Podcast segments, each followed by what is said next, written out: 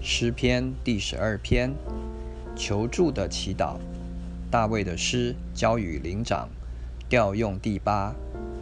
耶和华啊，求你帮助，因虔诚人断绝了，世人中间的忠信人没有了，人人向邻舍说谎，他们说话是嘴唇油滑，心口不一。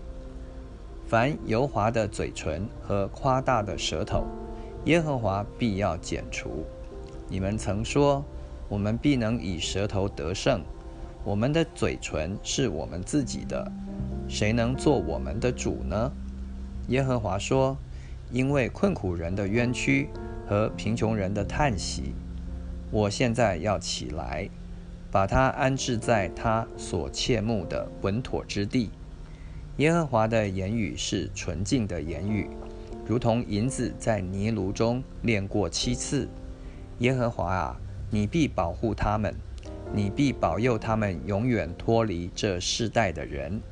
下流人在世人中升高，就有恶人到处游行。